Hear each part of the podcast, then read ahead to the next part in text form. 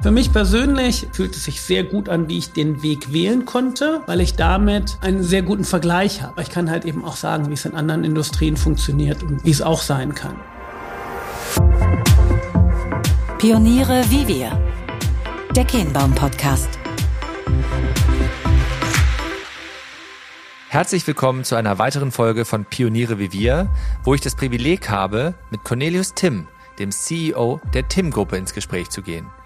Diese Episode steht ganz im Zeichen des Mottos It's Tim Time, denn wir senden aus Nordheim. Mit Cornelius spreche ich nicht nur über die Besonderheiten der Verpackungsbranche, wir bekommen auch einen Einblick in die interessante und vorausschauende Governance-Struktur von Tim, einschließlich der bedeutenden Rolle des starken Beirats bei der reibungslosen Unternehmensübergabe an die nächste Generation.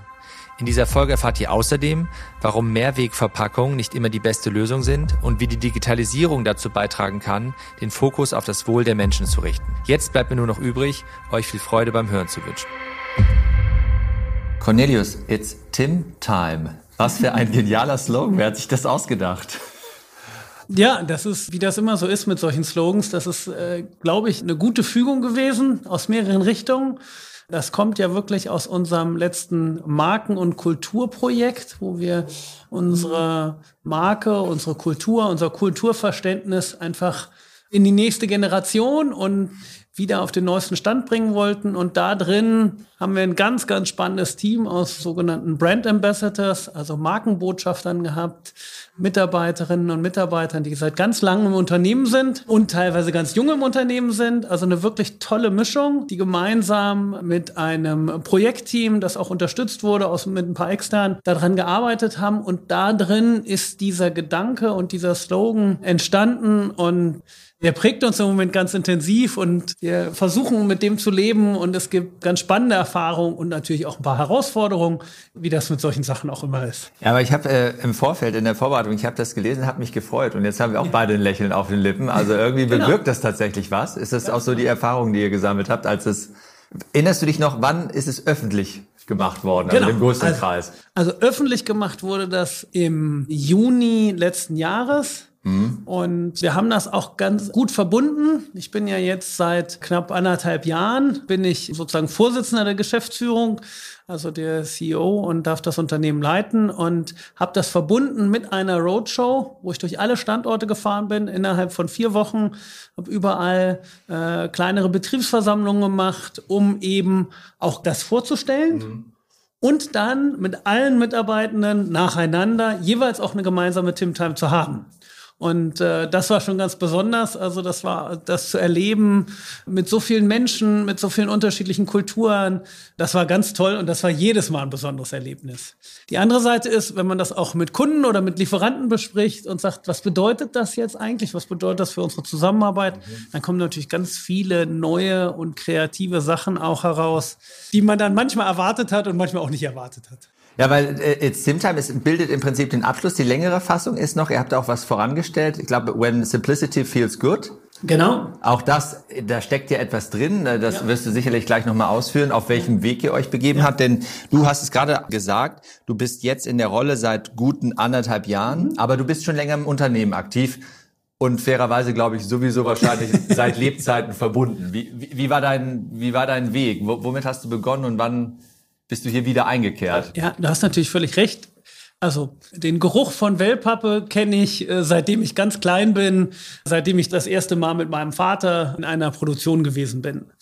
Mein Werdegang war dann, und da bin ich auch sehr glücklich drüber, dass das mir so möglich war, habe ich außerhalb des Unternehmens gemacht. Also ich bin ganz normal hier in Nordheim aufgewachsen, bin hier zur Schule gegangen und bin dann zum Studium eigentlich erst richtig von hier weggegangen, bin nach Aachen gegangen, habe dort Maschinenbau studiert und bin von da aus dann eben erstmal in eine ganz andere Richtung. Ich wollte eigentlich nie in einen großen Konzern, aber die Aufgaben, die damals bei BMW anstanden, bin dann zu BMW einige Jahre gegangen, waren ganz spannend. Damals auch schon das Thema äh, Nachhaltigkeit, Effizienz, solche Themen und bin insgesamt sechseinhalb Jahre bei BMW gewesen. Unter anderem ein Jahr in Detroit oder so. Richtig, ne? mehrere Jahre sogar in Detroit, mehrere. weil wir dort damals eine Kooperation gehabt mit General Motors okay.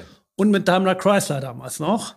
Und dort haben wir gemeinsam einen Antriebsstrang für Hybridfahrzeuge entwickelt. Und das war für BMW an der Stelle Neuland. BMW hat damals eher auf Wasserstoff gesetzt, ist damit aber sehr gut in die E-Mobilität hineingekommen und da haben wir wirklich die Ursprünge gemacht und das eben gemeinsam in so einer Kooperation. Hab dann aber den Absprung geschafft. Viele meiner Kollegen, die haben als Lebenstraum gehabt, in der Automobilindustrie zu sein.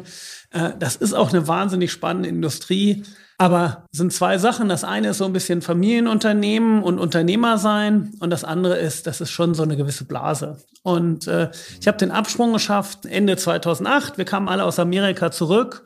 Damals war auch in der Automobilindustrie, das war ja vor der Finanzkrise, kam die Automobilindustrie auch jetzt so, dass man da einen guten Absprung schaffen konnte. Bin damals in die Schweiz gegangen, habe noch einen äh, Wirtschaftsabschluss in Lausanne gemacht und Wirtschafts- und Management- und Leadership-Abschluss gemacht. Bin erst noch äh, zwei Jahre bei meinem Vater in einem Unternehmen gewesen. Mhm. Mein Vater hat ein kleines Maschinenbauunternehmen gehabt, äh, wo ich einfach gesagt habe, ich habe wahnsinnig Lust, eine Zeit auch mal mit meinem Vater zusammenzuarbeiten. Mein Vater ist halt ein ganzes Stück älter als ich. Damit war der damals schon aus dem operativen Geschäft wirklich ausgestiegen und hatte das an meinen Schwager übergeben war aber noch in dieser Maschinenbaufirma und da habe ich einfach zwei Jahre mit ihm zusammengearbeitet. Auch eine tolle Lebenserfahrung, habe aber danach auch da wieder meinen eigenen Weg gewählt und bin noch mal rausgegangen, bin zu einem äh, Familienunternehmen gegangen im Münsterland und habe dort für einen also es ist schon ein großer Mittelständler damit, der Maschinen hergestellt hat, deren weltweiten Service leiten dürfen. Und das war ganz spannend, nochmal sehr viel Internationalität mhm. über sehr viele Gesellschaften hinweg, sehr viele Marktthemen, die mir einfach immer sehr nahe liegen. Und ja, war eine sehr, sehr spannende Zeit. Und dann 2016 ging im Prinzip die Diskussion los innerhalb des Gesellschafterkreises. Wie entwickelt sich das Unternehmen weiter? Was sind die großen Schritte für die TIM-Gruppe? Was ist die Perspektive dazu? Und das war eben der richtige Zeitpunkt für mich dann ins Unternehmen einzusteigen. Nordheim sind wir jetzt, für alle, die es nicht kennen. Also wir befinden uns in der Nähe von Göttingen und ihr seid hier. Hier liegen wirklich die Ursprünge. 1949 durch deinen Großvater, richtig? Durch meinen Großvater 1949. Der Ursprung ist aber tatsächlich in Herzberg, ganz in der Nähe von hier. Das war eher bei meinem, da gibt's auch noch Bilder so im Archiv, dass bei meinen Großeltern in der Wohnung das angefangen hat. Das war wirklich aus der Wohnung heraus. Mein Großvater war Verkäufer fertige Verpackungen einfach verkauft als Händler, ist dann immer tiefer eingestiegen, hat dann sozusagen eigene Wertschöpfung gemacht und wie das damals so war, gab es keine Flächen. Und dann wurde ihm hier in Nordheim diese Flächen, wo wir jetzt heute auch ah, okay. sind, eher hier unten ein Stück Richtung Bahn runter, wurden ihm damals zugeteilt. Also das war die Stelle, wo er dann ah. zugeteilt hier Flächen bekommen hatte und dann hier das Unternehmen eigentlich erst richtig in die, in die entsprechende Entwicklung bringen konnte. Dann hat dein Vater irgendwann übernommen. Dann ja. hast du gerade gesagt, dann ist dein Vater operativ ausgestiegen und dein Schwager hat übernommen. Richtig. 19, etwa 1970 ist mein Vater eingestiegen und hat das Unternehmen mhm. dann in der Führung übernommen. Und um die 2000 herum ist mein Schwager eingestiegen, nicht eingestiegen, sondern ist Vorsitzender der Geschäftsführung. Er hat mhm. eine Karriere hier im Unternehmen gemacht. War immer hier. War immer hier, ja. hat sozusagen als äh, Auszubildender angefangen und hat dann wirklich 20, über 20 Jahre das Unternehmen geführt, bis er es eben letzten Jahr dann an mich übergeben hat. Und in wie viele seid ihr jetzt in der Unternehmerfamilie? Wie viele Gesellschafter habt ihr? Du bist der operativ tätig oder gibt es weitere bin, Mitglieder? Ich bin derjenige von uns in, in meiner Generation, ja. der operativ tätig ja. ist. Mein Vater ist Ende 2020 verstorben. Das heißt, heute ist die Verantwortung in der dritten Generation mhm. und das sind meine zwei Geschwister, mein Bruder und ich, also mhm. zu viert. Und zu viert führen wir auch das Unternehmen von Gesellschafterseite aus. Und das funktioniert sehr gut. Das ist ein wahnsinnig spannender Weg gewesen von der Konstellation. Das kann man sich vorstellen. Mein Vater hat äh, das Unternehmen lange geführt und auch aus Gesellschafterseite ausgeführt. Und die Übergabe dieser Gesellschafterrolle hat dann eigentlich erst nach seinem Tod stattgefunden. Und wir haben ein sehr klares Commitment zum Unternehmen, sehr klares Commitment zu Viert auch gegeben, dass wir das Unternehmen weiterentwickeln wollen, klares Commitment zu einer Wachstumsstrategie gegeben. Und wir vier führen jetzt an der Stelle das, das gemeinsam und das ist wirklich toll, mit seinen Geschwistern das auch zusammen zu machen, auf einem ganz anderen Level, auf einem professionellen Level. Eine tolle Erfahrung. Wir sind alle sehr unterschiedlich, wir kommen auch aus unterschiedlichen Richtungen und das ist eine tolle Mischung. Die Frage, die man, wenn man dann irgendwann die Nachfolge angetreten hat, ja immer gestellt bekommt, ist, War das schon immer so dein Plan oder hätte es auch vollkommen anders sein können? Nur für dich jetzt, nicht was an dich genau. angetragen worden ist, sondern was war so dein Gefühl, genau. deine also Einstellung? Was, was an dich angetragen wird, das sind natürlich in, je nach äh, Jahrzehnt dann völlig unterschiedlich.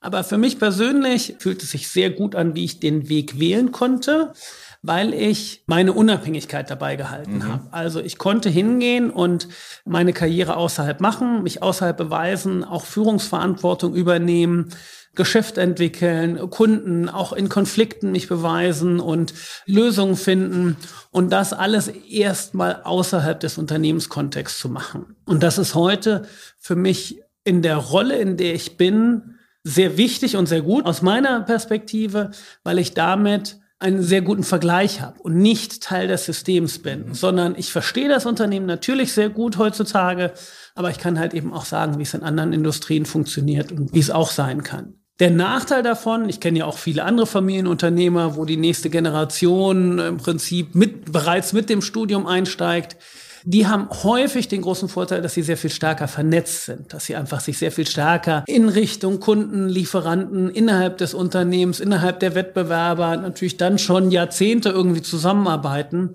Und da weiß ich, dass ich sozusagen in den Relationen und in meinem Netzwerk dafür ein bisschen intensivieren oder die Arbeit darin intensivieren muss. Und das ist jetzt heute aber nach jetzt fünf, sechs Jahren, die ich im Unternehmen bin, glaube ich, dass ich da inzwischen keine Defizite sozusagen habe, sondern auch inzwischen meine Vernetzung und mein Bevor, bevor wir darüber sprechen, was ihr macht, wenn du diese Jahre, die ja gewaltig waren, glaube ich, mhm. für alle, wahrscheinlich auch bei euch, in gewisser Weise habt ihr davon profitiert, aber gleichzeitig war es eine sehr starke mhm. Herausforderung. Mhm. Wenn du die Jahre Revue passieren lässt, die fünf, sechs Jahre, musstet ihr viele Veränderungen anstoßen. Einiges vielleicht auch kulminiert, das, das was jetzt positiv gesagt hast, auch jetzt Tim Time, wo auch da so mhm. Purpose, Vision, auch Markenverständnis, mhm. mhm. Kulturgedanken, Führungsvorstellungen, mhm. Philosophie drin steckt, aber auch so über das Thema Strategie, Struktur, Prozesse, Systeme. Ihr habt mhm. vielleicht auch nochmal euch bewusst fokussierter mhm. aufgestellt. Was waren so die wesentlichen Dimensionen, die ihr anfassen musstet jetzt in der Zeit, in der du hier bist? Ja, also ich bin ja im Prinzip mit der Vorstellung der Veränderung auch eingestiegen. Also mein Einstieg war ganz eng verbunden damit, dass wir uns, sag ich mal, neu aufstellen wollen. Wir haben aus den 90er Jahren heraus eine sehr klare Diversifikations- und Wachstumsstrategie gehabt, wo wir eben gesagt haben, wir wollen in unseren Märkten und in neuen Märkten wachsen und wollen auch außerhalb unseres Stammmarktes, also der ganz klassischen Wellpapp-Verpackung, das ist der Ursprung des Unternehmens, darüber hinaus wachsen in andere Bereiche. Das sind andere Arten von Verpackungen, das sind Industrieverpackungen, das sind andere Materialien, mhm. Holz, Kunststoff, Folien, das sind andere Wertschöpfungstiefen. Wir sind in das Thema Druck eingestiegen, aber auch in das Thema Verpackungsberatung eingestiegen. Wir sind in das Thema Spezialverpackung und sogenannte Displaylösung eingestiegen, also ein sehr breites Spektrum dann, um einfach das Unternehmen stabiler gegenüber ähm, der Volatilität des Marktes aufzustellen. Mhm. Denn du kommst zu sprechen auf die letzten Jahre. Die letzten Jahre sind vor allen Dingen bei uns auf Volatilität getrieben, positiv und negativ. Die Industrie ist eine sehr große Industrie, Papier- und Verpackungsindustrie und ist sehr kostenoptimiert. Also wenn man das vergleicht, was sozusagen der Verkaufspreis vor 30 Jahren war und was er heute ist und was die Randbedingungen, die Kostenseite in dem gleichen Zeitraum gemacht hat, da ist der Preis halt gleich geblieben und die Kostenseite wurde alles über Effizienz äh, geholt. Damit ist eine stabile Produktion für alle eigentlich vorteilhaft. Und das ist das Einzige, was es in den letzten Jahren nicht gab, dass wir stabil waren, sondern die Bedarfe haben sich sprunghaft geändert. Verfügbarkeit von Verpackungen war an vielen Stellen ein Problem. Verfügbarkeit von Papier war ein Problem.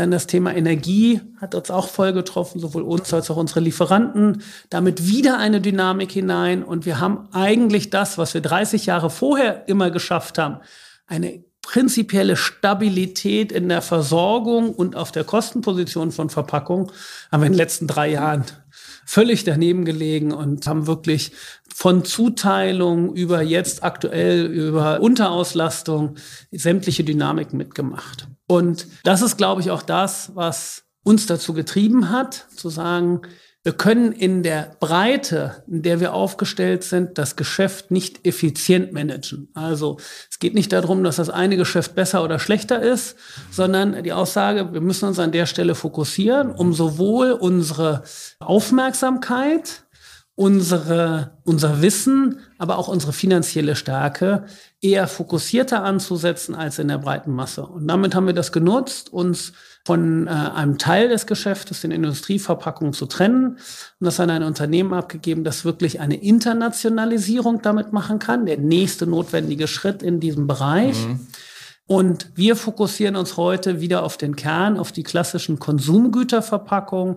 Das heißt, alle Verpackungen, die in den Einzelhandel gehen, in den Onlinehandel gehen, das ist, das ist heute der Fokus, den wir haben. Das ist dann auch äh, zusammengefasst unter der Strategie 2030.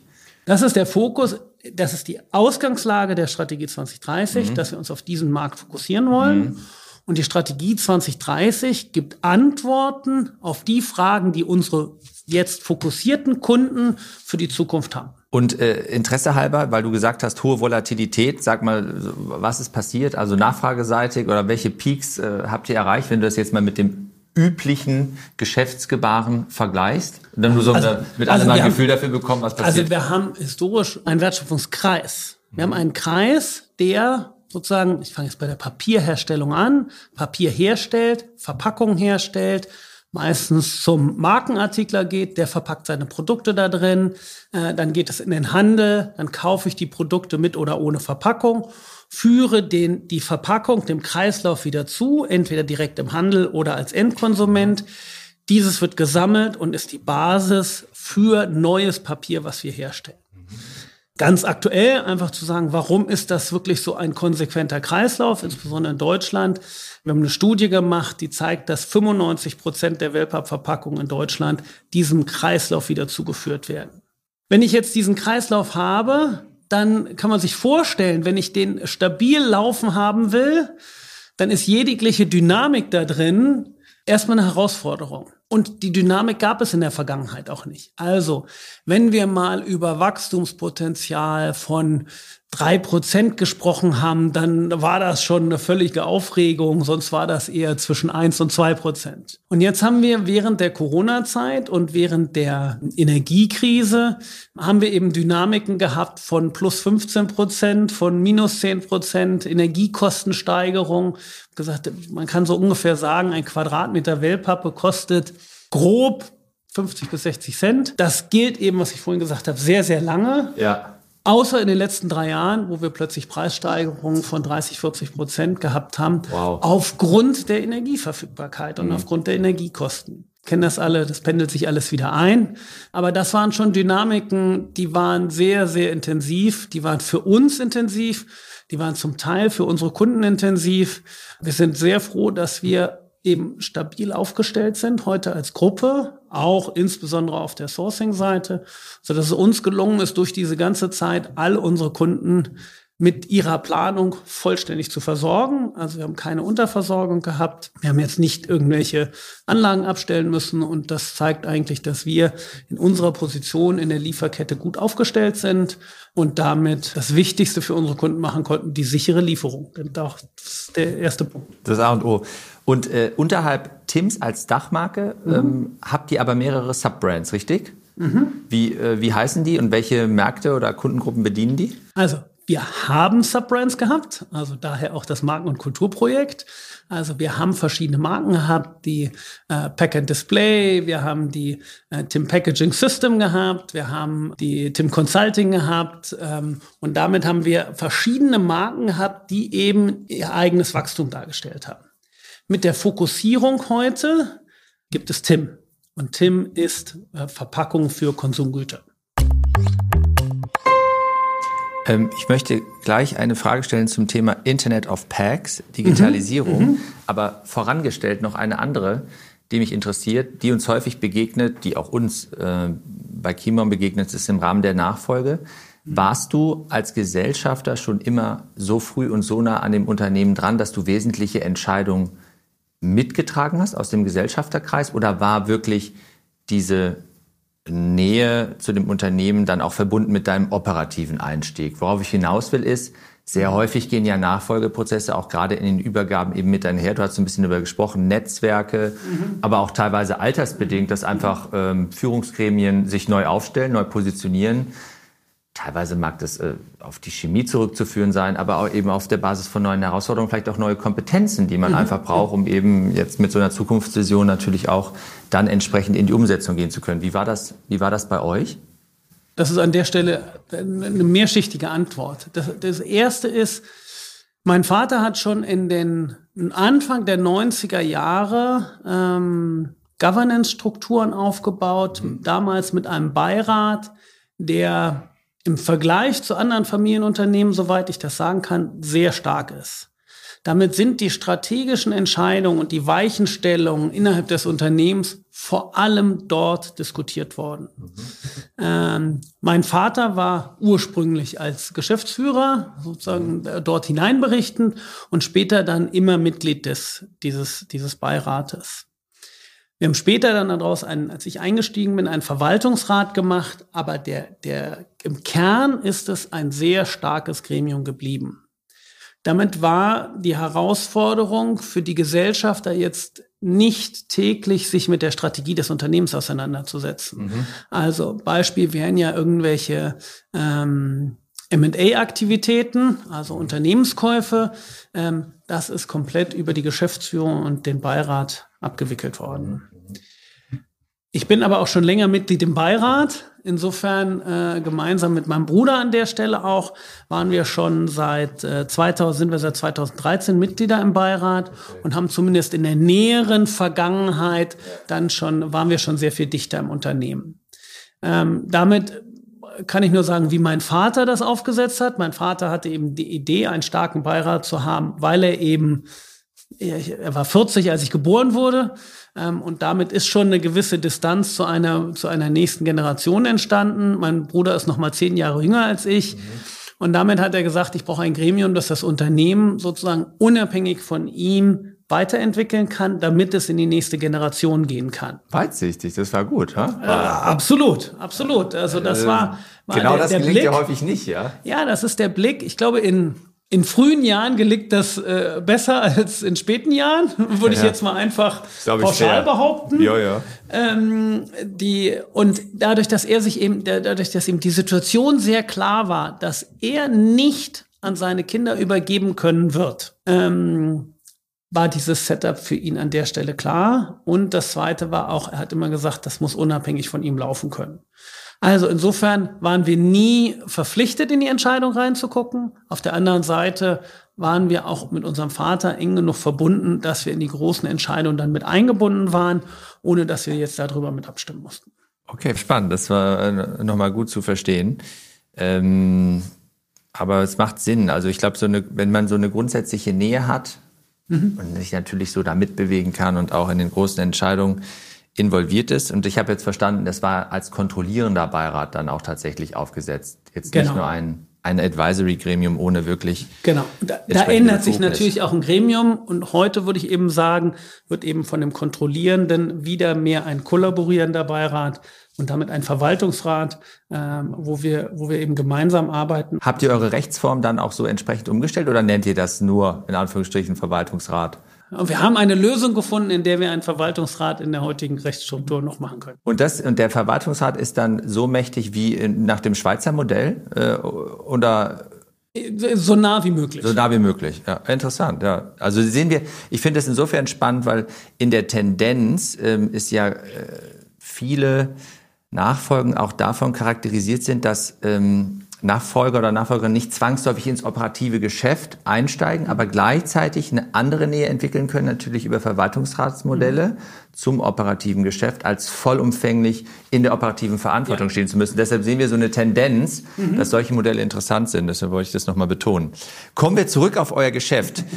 äh, weil das hier, also ihr seid jetzt alle die zuhören, ihr seid jetzt nicht hier, aber äh, man spürt, hier ist irgendwie ein, ein, ein guter unternehmerischer Geist vor Ort das hat nicht nur mit der Tim Time zu tun, aber auch, äh, was macht ihr in Richtung so Digitalisierung und äh, grundsätzlich über Smart Packaging, Smart Printing? Also da ist, glaube ich, viel, was jeder schon mal gehört hat, aber was darf man sich darunter vorstellen? Wir haben vorhin über die Herausforderungen gesprochen. Wir haben Herausforderungen gesprochen, die wir marktseitig haben, also Dynamik, Flexibilität, solche Themen.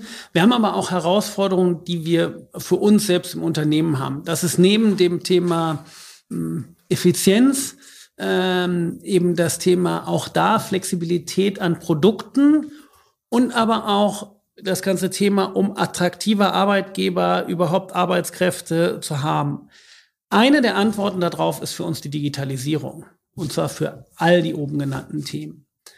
Ich kenne das selbst zu Teilen zumindest aus meiner Zeit in der Automobilindustrie. Da ist das größtenteils normaler Standard, ähm, dass ich eben hingehe und sage, ich mache eine echte Verfolgung von meinen Produkten, von meinen Teilen. Also was meinen wir damit? Smart Packaging als Beispiel. Ähm, wir sind in der Lage, unsere Verpackungen ähm, eindeutig nachzuverfolgen. Also die Verpackungen haben einen Code, den kann ich innerhalb unserer eigenen Produktion sehen, den kann ich außerhalb sehen. Da kann ich die Verknüpfung zwischen der digitalen Welt und der physischen Welt machen. Und das ist ja genau die Idee, die eigentlich mit dem Internet of Things auch gedacht ist. Und deshalb ist es für uns das Internet of Packs. Also alles, was so in dieser Themenwelt Logistik 4.0 etc. Mhm. ist, ist aus unserer Sicht ähm, ohne eine solche Nachverfolgbarkeit nicht anders möglich. Das heißt, ein bisschen konkreter, wir machen hauptsächlich Transportverpackungen. Das sind die Verpackungen, die ich entlang der Wertschöpfungskette, entlang der Wertschöpfungskette bei uns, aber vor allen Dingen auch entlang der Wertschöpfungskette bei unserem Kunden dauerhaft verfügbar habe. Und ich kann dann eben sehen, wo eine einzelne Verpackung hingeht. Und wenn wir jetzt in der Lage sind, alle Verpackungen mit einem eindeutigen Code zu versehen, kann ich plötzlich ganz andere Informationen teilen. Das geht dahin, wie will ich die versenden? Das ist wahrscheinlich noch das Trivialste. Was ist da drin verpackt? Ich kann Echtheitszertifikate damit verbinden. Ich kann Kundeninformationen verbinden, wie welche Produkte, welche Inhaltsstoffe sind da drin enthalten. Ich kann aber auch bis hin in die Kommunikation mit den Kunden gehen, dass der Kunde, der beispielsweise im Laden vor Ort ist oder die Verpackung, die er mit nach Hause nimmt, zu Hause mit ihm in Kommunikation treten, ihm mehr Informationen zur Verfügung stellen, zusätzliche Produkte anbieten. Und damit ist das für unsere Kunden eine wahnsinnig interessante Welt. Die Welt gibt es auch schon länger. Das ist ja nicht so, als ob es das seit gestern erst gibt. Das, was jetzt interessant wird, dass wir in der Lage sind, mit unserem neuen Prozess das auch zu vergleichbaren Kosten zu machen.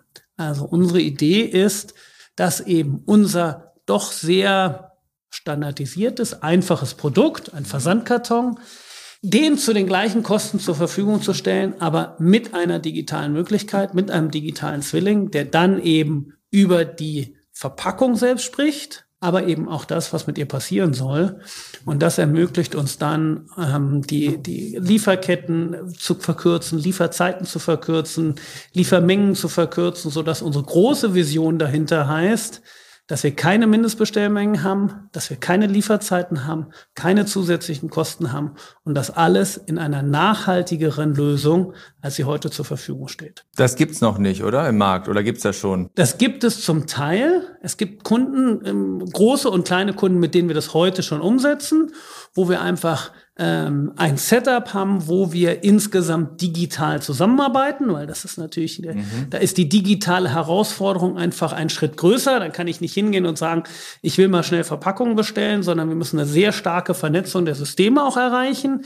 Die Informationen müssen kurzfristig zur Verfügung stehen, beispielsweise die Druckinformationen, was soll auf der Verpackung draufstehen, was soll mhm. da drauf gedruckt sein.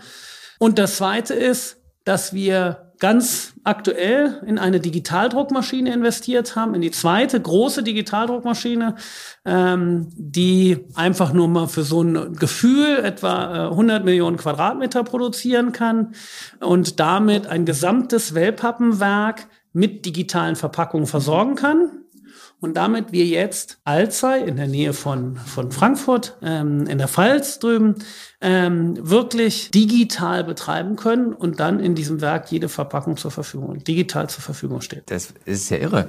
Aber äh, äh, eine Frage noch vorab. Das ist ja auch hochspannend und sicherlich nicht trivial. Ihr verschifft, ihr fahrt ja letzten Endes physische Güter aus. Mhm. Und was müsst ihr da für ein Netz äh, aufgebaut und etabliert haben, damit, du hast ja gerade so ein paar Stichworte genannt, wie man das perspektivisch optimieren kann. Aber wie ist der Stand heute? Von wo, wo ist eure Produktion und mhm. wie liefert ihr die, die Kartons, die Wellpappe und so weiter zu euren Kunden? Wie läuft das ab? Also die Verpackung, die Wellpappverpackung, wir produzieren ja größtenteils Wellpappverpackung, ähm, ist ja an der Stelle eine ganz smarte, ganz alte Konstruktion, dass sie aus drei Papierbahnen eine sehr stabile äh, Tafel herstellen kann, indem ich die mittlere wellenförmig mit den beiden außenliegenden verklebe. Der Nachteil an der Stelle ist, sie hat relativ viel Volumen. Also, wenn wir heute einen, einen LKW mit äh, Wellpappe äh, befüllen und zu unserem Kunden fahren, ist, die, ist das Volumen die Limitation und nicht das Gewicht. Damit haben wir die Konstellation, dass insgesamt die Logistikkosten trotzdem relativ stark überwiegen im Vergleich zu Aha. dem Produktwert. Aha. Daher sind unsere Logistikwege sehr kurz. Wir haben also regionale Standorte. Wir haben fünf Wellpappenanlagen in, in Deutschland, drei in Zentral- und Osteuropa. Die vierte ist gerade in der Planung um ganz nah bei unseren Kunden zu sein. Was ist also der Radius, mit dem Das heißt, so 150 bis maximal 250 Aha. Kilometer Aha. sind unsere Kunden um unsere Werke herum, um eben dort sie kosteneffizient und auch fristgerecht zeitig beliefern zu können. Also wir haben eine sehr stark dezentrale Struktur, die wirklich die Kundenbetreuung der einzelnen Werke macht. Weil wir aber inzwischen ein ganz gutes europäisches Netzwerk haben, sind wir eben in der Lage, insbesondere die Kunden auch zu betreuen, die beispielsweise ihren Einkauf an einer Stelle von Europa haben und ihre Standorte an anderen Stellen und damit eben die Vernetzung zwischen den Standorten heute unser Vorteil ist, den unsere Kunden sehr, sehr schätzen.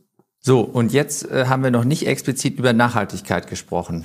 Was, was habt ihr denn da vor? Ich, hier, hier sind so viele gute Begrifflichkeiten. Surrounding the good with the better. Also äh, äh, hol uns da mal ab. Du hast ja beispielsweise das Kreislaufwirtschaftsthema mhm. schon mal angerissen, aber das wird ja noch mehr beinhalten. Wie ist da dein Blick äh, oder euer Blick jetzt auch im Hinblick sicherlich verbunden mit eurer grundsätzlichen Strategie in puncto Nachhaltigkeit? Mhm.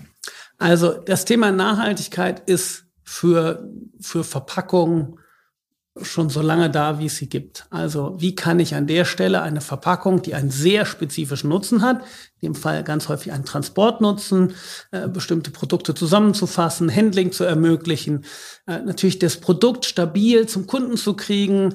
Das sind sozusagen die primären Eigenschaften, die erreicht werden müssen mit einem minimalen Anteil an Einsatzfaktoren, weil der Kunde am Ende ja nicht die Verpackungen verkauft, sondern die Produkte verkauft. Und ähm, damit ist das eine große Thema, was uns seit Jahrzehnten beschäftigt, ist die Optimierung der Verpackung. Wie können wir Verpackungen in Richtung Gewicht, in Richtung ihrer Funktionalität, in Richtung ihrer Einsatzfaktoren immer weiter optimieren? Und so ist es eben der ganzen Industrie gelungen, über die letzten Jahrzehnte hinweg wirklich die Recyclingpapiere als die zentralen Einsatzfaktoren in der, in der Verpackung der Wellpappindustrie zu etablieren. Das zweite ist das, was wir selbst tun. Also wir selbst haben auch eine, eine Nachhaltigkeitsstrategie, eine CR-Strategie, in der wir eben auch dokumentieren und festhalten, was wir auf diesem Gebiet machen und machen wollen. Wir haben einen Nachhaltigkeitsbericht, den wir seit mehreren Jahren schon immer wieder veröffentlichen, immer Updates oder Kennzahlen-Updates machen, um unsere Kunden und unsere Partner entlang der Wertschöpfungskette darüber auch regelmäßig zu informieren, was uns bewegt, was wir erreichen und was wir noch erreichen wollen. Wir haben auch die verschiedenen Plattformen, die heute ganz wichtig für unsere Kunden sind, vor allen Dingen, wo wir uns das eben auch bestätigen lassen, ähm, in welchem Level wir unsere Nachhaltigkeitsstrategie haben. Das letzte ist jetzt die neue äh, Regularien zur Berichtswesen unserer Nachhaltigkeitsstrategie, alles was um CSRD geht. Äh, da setzen wir uns heute ganz intensiv schon mit auseinander. Wir sind da relativ ruhig, weil wir ganz, ganz viele dieser Informationen, die dort relevant sind, heute schon zur Verfügung stellen müssen und das jetzt eben in dieses Format auch übertragen müssen. Und sag mal so, äh Papier, die Verpackung als solche, auch dieses Kreislaufthema, äh, was kommt damit einher? Also ich, will, ich bin jetzt mal auf einer wirklich auf mhm. der Metaebene. Mhm. Ist es in der Tendenz nicht besser, weniger Verpackung zu haben? Grundsätzlich, kann man das so sagen? Oder würdest du sagen, hm, weiß ich gar nicht? Weil ob der ob des Fortschritts, den mhm. man erzielt und mhm. gerade der Tatsache, dass man wieder viel zurückführen kann, ist das ehrlicherweise jetzt im Punkto Belastung, also ja. weil wir uns ja auch gerade mit, mit Umweltfragestellungen, ja. ist nicht nur darauf reduziert, aber wenn man das Thema mal heraus, darauf konzentriert, wie, wie würdest du das bewerten? Also ich glaube, dass wir, dass wir die Verantwortung haben, in jedem Bereich unsere Einsatzfaktoren zu minimieren mhm. und uns sehr klar darauf zu fokussieren, was die Funktion ist. Und das ist keine äh, ideologische Diskussion, sondern das ist eine rein faktenbasierte Diskussion. Wenn eine Verpackung ein Gut schützt und ich damit 50 Prozent mehr Güter mit einer guten Verpackung nutzen kann hinterher, dann hat die Verpackung ihr Ziel völlig erreicht. Ähm, damit muss die Verpackung wirklich die Anforderung voll erfüllen. Das zweite ist, dass wir unsere Einsatzfaktoren immer weiter reduzieren. Und da sind wir im weltweiten Vergleich, was die faserbasierten Verpackungen angeht, wirklich Weltspitze. Wir haben an der Stelle den Luxus, dass wir in unserer Wertschöpfungskette, also auf der Papierseite, hochmoderne Papierfabriken in Deutschland und Zentraleuropa haben, die uns moderne Papiere mit minimalen Grammaturen geben können, die uns aber hinterher in der Wellpapp-Kombination die maximale Stärke bringen. Sag mal, das weiß vielleicht gar nicht jeder. Ja. Wie entsteht Papier? Aber was fließt, was sind die Rohstoffe? Also, die, der Hauptrohstoff ist Altpapier.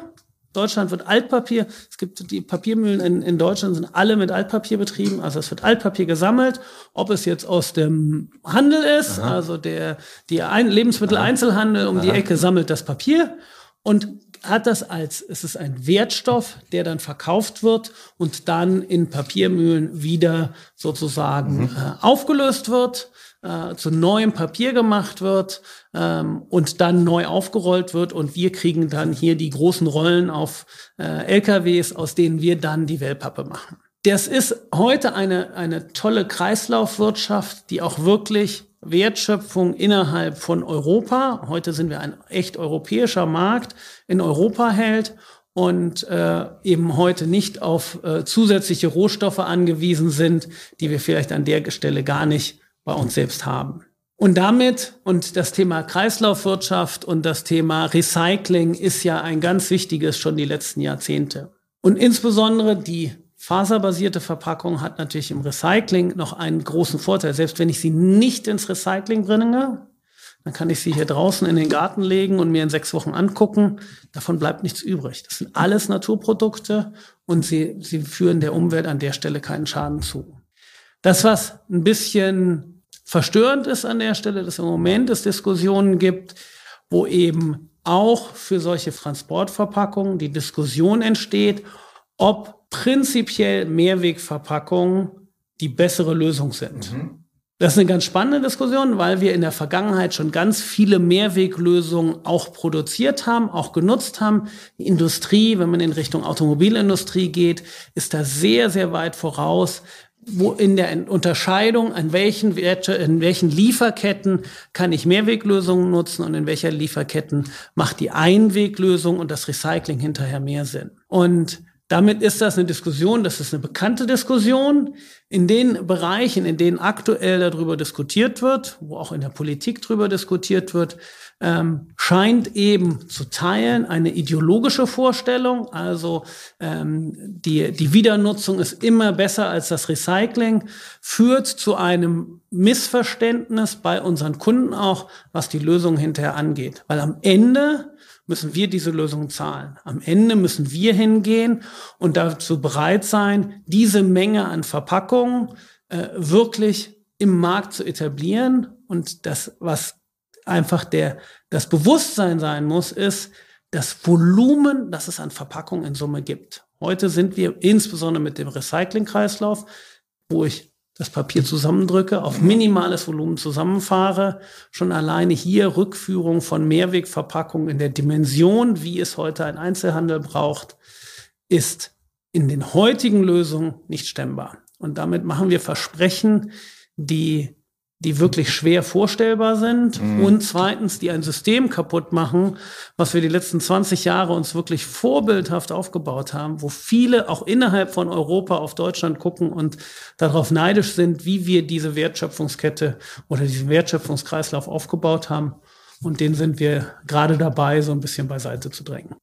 Hoffen wir auf Besserung und äh, Rückbesinnung. Ähm, jetzt sind wir gestartet ähm, mit ähm, eurem Slogan und der hat ja auch sehr viel damit zu tun, was eure DNA ausmacht und damit möchte ich auch schließen. Ich habe in meiner Hand euer Mitarbeitendenmagazin äh, mhm. People und äh, hier habt ihr es auch nochmal dargestellt, Haltungssätze, also und eure DNA. Was ist dir als als Mensch, äh, als als Führungskraft ja und auch als CEO in eurem Unternehmen wichtig? Was, was, was sind so deine Leitsätze? Wie, auf was legst du Wert und wann und, was berührt dich so in der Frage auch, wie ihr euch weiterentwickelt und wie ihr euch hier begegnet? Also wir haben diese Leitsätze oder diese Haltungssätze, die entwickelt wurden aus dem Unternehmen heraus. Ähm, das, was mich bewegt, zahlt darauf ein, aber ist logischerweise nicht eins zu eins das Gleiche. Das, ja. das kann auch, das kann aus meiner Sicht auch nicht so sein. Ähm, für mich ist der offene und transparente Austausch untereinander wahnsinnig wichtig, um einfach die Lösungen zu finden, um, um, um das Verständnis zu erweitern. Wenn ich in, wenn ich in die Kommunikation hineingehe, wenn ich in Dialog hineingehe und Informationen zurückhalte, mein Verständnis, meine Sorgen, meine, ähm, meine Vorstellung, meine Hoffnung dabei zurückhalte, dann werde ich nie die beste Lösung finden, weil gemeinsam finden wir, haben wir einfach viel mehr Perspektiven auf ein Problem und werden am Ende die beste Lösung wirklich finden. Also für mich ist das Kollaborative, das offen Kollaborative wahnsinnig wichtig für mich persönlich und das ist natürlich das, was ich auch in den Teams um mich herum ganz stark etabliert habe. Ja, ich äh, trage das nun mal hier eben vor, damit das auch alle mal gehört haben und, und nachempfinden können. Verstehe dein Gegenüber, um einfache Lösungen zu finden, nutze deine Möglichkeiten, bringe Neues voran und beziehe andere mit ein und handle umsichtig. Ich glaube, da sind viele Punkte auch ähm, mit eingeflossen, die du ausgeführt hast in unserem Gespräch. Abschließend wollte ich auch noch mal kundtun, weil ich dieses Heft hier auf der Rückseite habe. Ähm, wann und wie ihr erlebbar werden könnt. Ja, also falls ihr mal in den Supermarkt geht und irgendwelche Aufstände gibt, kann ich da irgendwo dann blättern und gucken, ist da irgendwo euer Firmenlogo zu finden? Na, hier ist jetzt so ein Aufsteller von Jokolade, also mhm. das werde ich, werde ich mir jetzt genau zu Gemüte führen. In Köln, in irgendeinem Rewe, vielleicht gibt's das dort. Aber das ist jetzt zum Beispiel, das ist so ein Klasse, ist das ein klassisches Produkt, wo ihr. Das ist, das ist schon ein Spezialprodukt, muss man ganz offen sagen. Also das ist die sogenannte Sekundärplatzierung im Lebensmitteleinzelhandel. Also ich habe Platzierung von Produkten, die ganz normal im Regal sind. Und dann habe ich Freiflächen im Lebensmitteleinzelhandel, wo ich solche Display-Aufsteller, so ja. nennen wir die, ähm, hintun kann und da eben, das ist ja hier eine Promotion, ganz spezifisch, wo ich entweder eine neue Marke oder neue Produkte als Markenartikler etablieren will. Hier ist auch was mit Star Wars. Ja. Und diese Displays sind halt dann ganz besonders interessant und äh, da sind wir eben dabei, diese Digitalisierung, du hast vorhin gefragt, wo diese Digitalisierung lebt. Das sind dann wirklich Auftragsarbeiten. Das heißt, die melden sich und sagen, hört mal zu, das und das haben wir vor und könnt ihr uns helfen? Genau. Ja. Und früher ist man hingegangen und ist da wahnsinnig kreativ hingegangen und hat gesagt, ich überlege mir was und ich baue das zusammen und hier noch das dran und hier noch die Richtung. Und wir sehen eben ganz klar einen Trend seit den letzten Jahren. Es geht um zwei große Sachen, oder es geht vor allen Dingen darum, um Time to Market. Die Kunden wollen schneller diese Produkte in den Markt kriegen, schneller ihre Kampagnen äh, sozusagen etablieren und auch schnelleres Refill machen. Mhm. Also ich weiß nicht, wie gut meine Kampagne läuft. Brauche ich da noch was dazu oder nicht? Mhm. Damit kommen wir wieder auf das Thema, was habe ich für Lieferzeiten und mhm. was habe ich für Mindestbestellungen. Dieses Display, was du gerade angeguckt hast, ist digital gedruckt ist aber ein Standard-Display. Das heißt, wir sind in der Lage, das Display prinzipiell zu fertigen. Wir haben das eingeplant und dann kannst du als Kunde relativ kurzfristig sagen, möchte ich jetzt die Sorte, weil die mehr abverkauft wurde, mehr haben oder weniger haben, habe ich eine neue Marke, die ich auf den Markt bringen will, tu das aber mit meinem Standarddisplay, was digital gedruckt ist und dann kommen wir eben auf Lieferzeiten zwischen einer Freigabe eines Designs, bis es wirklich im Laden ist, was dann bei fünf Tagen pro, bei fünf Tagen liegt. Und das ist heute in der Industrie so noch nicht erreicht ähm, und bedarf natürlich auch einer ganz engen Zusammenarbeit, weil ich eben die große Kreativität da nicht mehr einbringen kann, sondern ich auf gewisse Standards gehe, aber umgekehrt damit einen riesen Vorteil habe, was meine Lieferkette und meine, meine möglichen Designs an der Stelle, denn im Digitaldruck, das ist das Schöne, Digitaldruck kannst du dir so viele Designs überlegen, wie du möchtest, aber konstruktiv werden wir eben auf bestimmte Standards festlegen. Ja, wow. Also ähm, alle hier in Nordheim und Umgebung ab zu Tim. Ja, also hier ist einiges los, wie ihr gehört habt, und äh, auch noch einige Pfeile im Köcher, was perspektivisch passiert. Apropos Pfeile im Köcher. Nils, hier äh, eine Abschlussfrage haben wir immer. Hast du sowas wie eine Bucketlist? Hast du noch äh, irgendetwas äh, im Unternehmen, außerhalb des Unternehmens, was du dir vorgenommen hast, äh, mal in Angriff zu nehmen?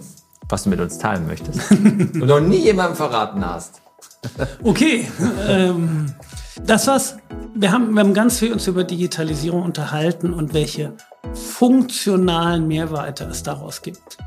Das führt dazu, dass heute die Digitalisierung eigentlich auf die Komplexität eher mit einzahlt. Und die Vision und die Vorstellung, und das ist das, was ich auch hier im Unternehmen erreichen möchte und auch mit Verpackungen, so wie wir gerade bei dem Display waren, erreichen möchte, dass, das, dass die Digitalisierung uns hilft, die Sachen einfacher zu machen. Wir müssen es einfacher machen, wir müssen es leichter machen, wir müssen den Fokus auf den Menschen dabei haben, der dann eben hingehen kann und äh, die Welt, die Kunden, die Produkte besser und schneller verstehen kann, so wie das das Internet zu Teilen auch gemacht hat und das ist das, was ich eben bei uns im Unternehmen für unsere eigenen Mitarbeitenden und Mitarbeiter erreicht, erreichen möchte. Und genauso möchte ich das auch für unsere Kunden erreichen. Ja, Leute, damit ist alles gesagt, ja. Und ähm, wir schließen nämlich jetzt damit, wie wir angefangen haben. Und ihr habt es gerade nochmal gehört, hier lebt äh, ein Unternehmer seinen Traum, nämlich When Simplicity Feels Good, it's Tim Time. Ja? Herzlichen Dank. Vielen Dank.